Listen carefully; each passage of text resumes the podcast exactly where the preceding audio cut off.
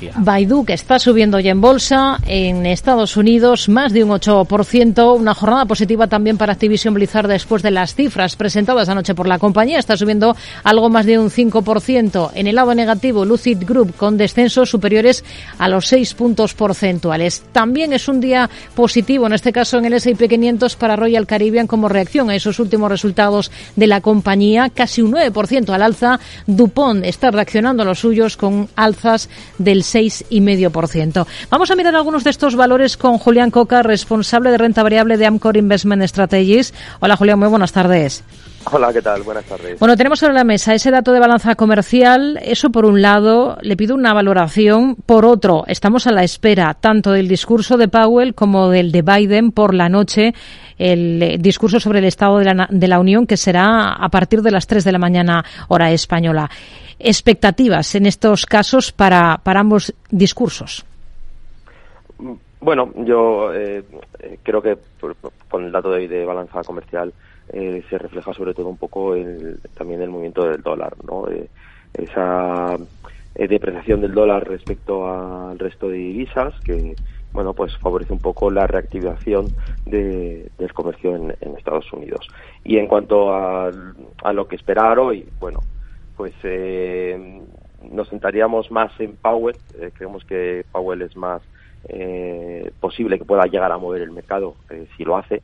Eh, que el propio discurso de Biden, donde bueno, pues este último eh, resaltará todo lo bien que ha ido la economía a pesar de, de la inflación, todas las medidas que han tomado para eh, controlar la inflación y, y Powell, pues quizás eh, pueda sorprender con un mensaje un poco más hawkish después del dato de empleo del viernes, que aún así, bueno, pues eh, a pesar de que el dato fue muy fuerte, pues eh, por todo lo que estamos leyendo estos días, hay mucha revisión de serie de, de todo el año pasado, con lo cual hay factores estacionales, es, es ruido, eh, pero sobre todo vemos como el camino, vamos por el buen camino y es como esos eh, salarios eh, están desacelerando también. Eso es muy importante para que la inflación pues eh, siga continuando un poco a la baja en Estados Unidos. El que no haya pues esas determinadas efectos de segunda ronda. Que mm. aquí, por ejemplo, en Europa, pues todavía estamos un poco a la espera de ver qué ocurre con las negociaciones salariales. Eh, así pues, pues eh, Powell quizás eh, dé el mensaje de eh, todavía queda eh, camino por hacer, eh, tenemos que irnos algo más a niveles restrictivos. Ya vemos como hay bancos, Citi hoy, por ejemplo, decía que a lo mejor los Fed Funds se tienen que ir al 6%.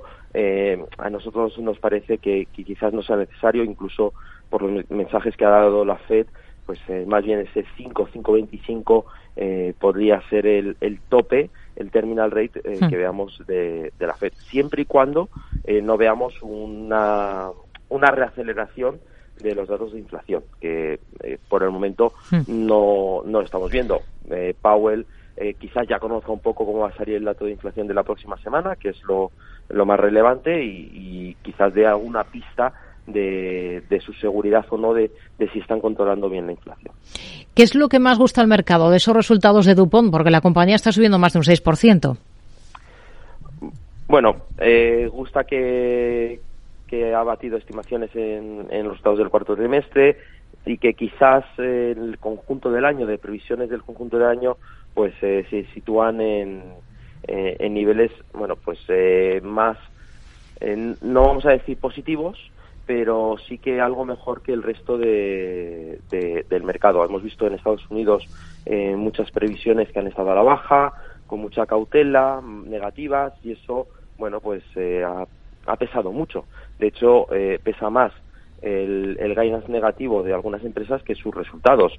Y en el caso de Dupont, pues creemos que aun dando un, un por ejemplo, un outlook muy, muy conservador, que de, que de hecho se queda muy por debajo de lo esperado para este primer trimestre de, del año, eh, sí que en el conjunto del año, como digo, pues quizás esa visión eh, global es más positiva y compensa un poco la visión más negativa del primer trimestre. Mm. En cuanto a los resultados del cuarto, de, del, del, cuarto trimestre, pues no hay nada reseñable, ven todavía debilidad en la parte de semiconductores, eh, en la parte de químicos, eh, de consumo eléctrico, eh, bueno, pues todo eso al final es una tónica general de, de, a nivel global, no solamente de la compañía, después de bueno pues haber liberado cadena de suministros eh, eh, estás eliminando inventario a tus clientes y, por lo tanto tú estás un poco hmm. a la espera de, ver qué sucede. Y eso bueno pues también lo tienes que trasladar un poco a futuro. Y, quizás en los próximos trimestres tengas cierta mejoría cuando tus clientes hayan hecho ya todo el destocaje, el destocaje que, que tenían. Hmm.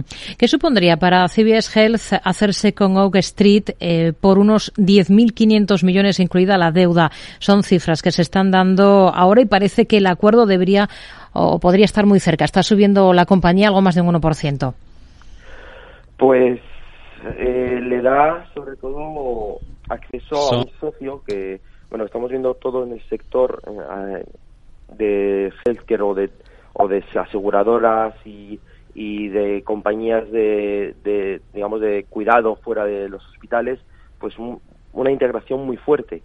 Y, y al final están quedando pocos jugadores eh, de cierta calidad, de cierto con cierta cuota de mercado que, que resulte interesante. Y CVS, pues lo que quiere es acelerar un poco ese eh, el paso, dar un paso más adelante para evitar que tus competidores pues eh, se adelanten a ti hmm. y, hacerse en este caso con con, con Oak Street.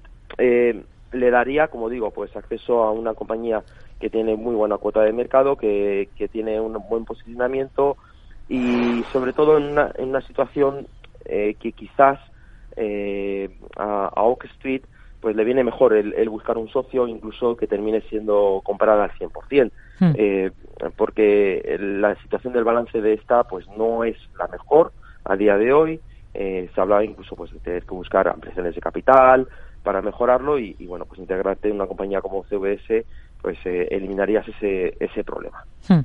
Tenemos un par de noticias interesantes que confluyen en un mismo punto. Baidu, porque está a punto de lanzar un proyecto tipo chat eh, GPT, mientras Google eh, pues está presentando BART, que es justo eso, un servicio de inteligencia artificial muy parecido. ¿Qué le parece?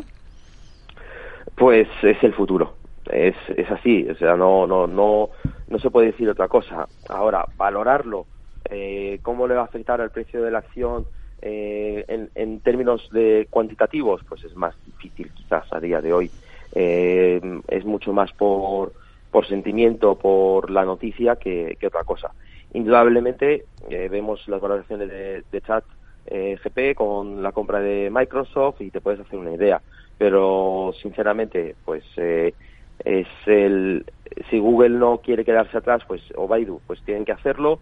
Eh, Google tiene mucho camino hecho ya, eh, es el futuro, como dicen ellos, pues en vez de hacer la búsqueda a través de Google, eh, a través de esos motores de búsqueda, pues vas a tener un, chat, un bot que, te va a hacer una búsqueda mucho más personalizada, mucho mm. más ágil, que además va a ir aprendiendo, con lo cual es muy interesante y, y, desde luego como potencial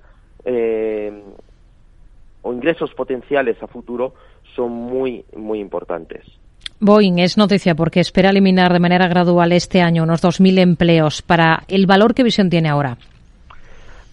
Pues es eh, difícil de, decir, porque todavía la compañía está en un proceso eh, no de transformación, pero sí de, salir de esa travesía del desierto que ha tenido con todos los problemas del 737 MAX, eh, luego con los problemas con con las eh, con bueno pues con los contratos con defensa con la NASA eh, está dando los pasos necesarios los está solventando cada vez ya es más importante eh, pues los volúmenes los contratos que va cerrando y eso se debería traducir a futuro hmm. en una mejor generación de caja todavía no la estamos viendo pero sí que creemos que en los próximos trimestres podríamos ver pues eh, ya entrada en beneficios y, como digo, pues una generación de caja más positiva. Eh, eh, no obstante, pues esto ya está puesto quizás en precio. Eh, de hecho, pues eh, Boeing estaba cotizando ahora mismo, creo que por encima de los 200 dólares y venía de cotizar en 122 dólares el año pasado, durante el tercer trimestre. Esa subida ya refleja un poco esa, como digo, pues en los últimos dos dos, tres eh, trimestres en la presentación de resultados, pues esa mejoría y la estamos viendo eh, también en el sentimiento de los inversores. Eh, está ajustada un poco en valoración, ¿Mm? indudablemente si te crees que van a entrar en, la generación de caja va a ser consistente y que le vas a ganar el terreno que has perdido contra tus competidores como Airbus, pues es una compañía que vale eh, más de 210 dólares, en, que como digo, que está, que está hoy. Pues nos quedamos con ello. Julián Coca, responsable de renta variable de Amcor Investment Strategies. Gracias. Muy buenas tardes. Un placer. Adiós. Buenas tardes.